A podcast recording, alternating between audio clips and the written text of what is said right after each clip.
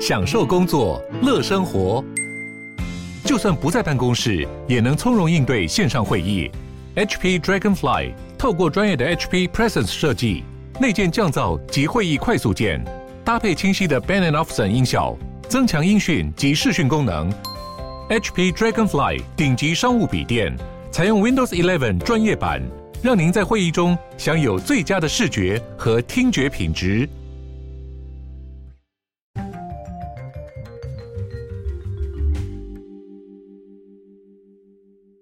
Hello，大家好，欢迎回到世界忙什么的 World in Five Minutes。我是这个节目的主持人 Moise，很开心在这个新的礼拜又可以跟大家聊聊世界大小事。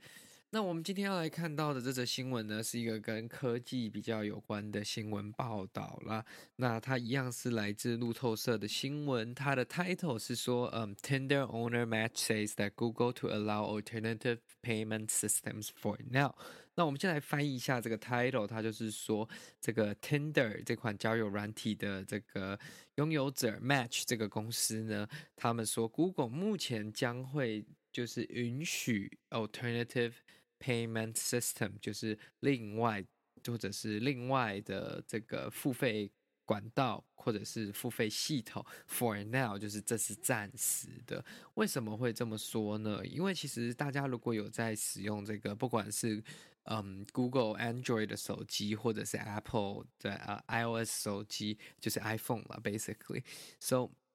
如果你下载了一个 App，然后你要在里面付钱，你要用它来消费，或者是说你要买它的加值服务啊，不管是游戏呀，或者是一些呃软体上面的 Pro 版本，你都是要透过它内建的这个付款系统去做付款，你基本上没办法 bypass 它，除非你在这个电脑上登录它的网页版，然后用网页版来。去购买这个软体之后，再去就是手机上登录，这样子你就可以跳过，不管是 Android 上面，或者是说 Apple 的 iOS App Store 上面的这个购物限制了。那为什么会跳过这个限制呢？对使用者跟对这个开发软体的人，它其实是两个不同的故事跟两个不同的方面。我们先看到我们这边嘛，使用者这边。对使用者来说，每个人都有自己喜欢的付费管道，跟喜欢用什么样的软体、什么样的系统，或者是就是你有一些原因必须不能用某些方式去支付。那这样的情况下了，如果你的这个支付管道被限制的话，你就没有办法很就是嗯。很轻松的达成你的目的嘛？就像今天我们这个 case 这个 example 讲到 tender 的这个部分，它是一个交友软体，所以可能有些人不能在信用卡账单上出现，或者是说他不想要让家人朋友知道，所以他可能需要透过第三方的支付等等的，或者是说 basically 他想不想要让这个交友软体知道说他从哪里付钱这样了。所以这是其中一点。那第二点呢，就是说有一些管道可能有回馈啊，或者是说你就是习惯用这些卡，或者是习惯用这个平台去做支付。那这个对。单纯你如果用 Google App，呃，Google Play Store 或者是 iOS App Store 的话，是比较难达成的，因为它限制比较多嘛，它就是只能刷信用卡或者是透过嗯电信商的这个小额扣款或者是一些比较限制的管道啦。那对开发商来说呢，最大的差别是什么？像 Google Play 他们会抽几乎我记得是到三十 percent，就是三十趴的这个分润。所以今天假如说这个你购买 Tender 的会员，我们假设了一个月是四百块好了，那四百块会有三十 percent 都会变成是 Google 那边拿去，所以你看这样子就是一百二十块了，所以你实际上拿到的会是。基本上就只剩下那七成嘛。那假如说这是一个 user、两个 user，或者是只有对一部分的 user 适用的话，这是还好的嘛。但是如果今天变成一个大型，你所有的 business model，你的整个生态都是仰赖这样的话，那其实你损失每个月也是蛮大的一笔的费用，跟其实是一笔蛮可观的 profit 利润。那这个对开发商来说，他们当然想要避免这样的状况嘛。可是对平台商，就是不管是 Apple 还是 Google 来说，这对他们来也是一个很重要的收入来源呐。他提供这个平台，提供这么多的使用者给你去诱惑，或者说给你去 market，那你当然要付出一点费用给他嘛。但是这个问题一直持续了这么多年，都没有办法一直找到一个中间的平衡点，因为每一个人坚持的。就是都不太一样，那这有点像一个三角关系啦。平台商、然后开发商跟使用者，究竟要怎么达到一个平衡？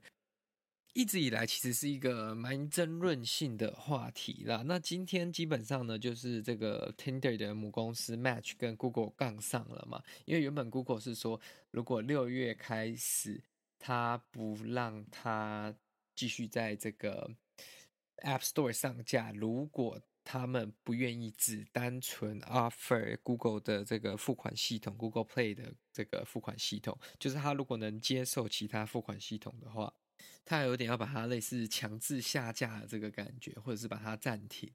那这个对平台开发商来说，其实一个很大的问题嘛，因为你的 App 如果不能被下载到，你就没有新的使用者，你就会影响到你的收入。所以他们在五月多的时候，他们就告了 Google，就是说他们要 prevent 这个。嗯，事情来发生，那他们说，因为这个东西不只是一个，就是有点像限制市场，或者是说有点被强迫性的，那其实有一点点像是这个。反竞争，或者是有一点像垄断市场啦。那其实像 Fortnite 这个游戏的开发商 Epic Games 以及其他很多不同的厂商，在过去都有对 Google 提出相关的诉讼。那每一个的结果，目前其实我记得都还没有一个 finalized 的结果，所以也不知道说会是怎么样啊。那针对目前这个状况，Google 目前是说好，他们可以暂时性的先允许 Tinder 接收其他支付来源的。这些会员的使用者的费用，可是这只是一个暂时的。那因为他们的这个官司的开庭日期目前是 set for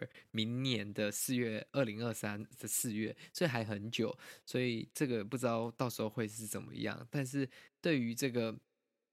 目前这个状况来说，基本上。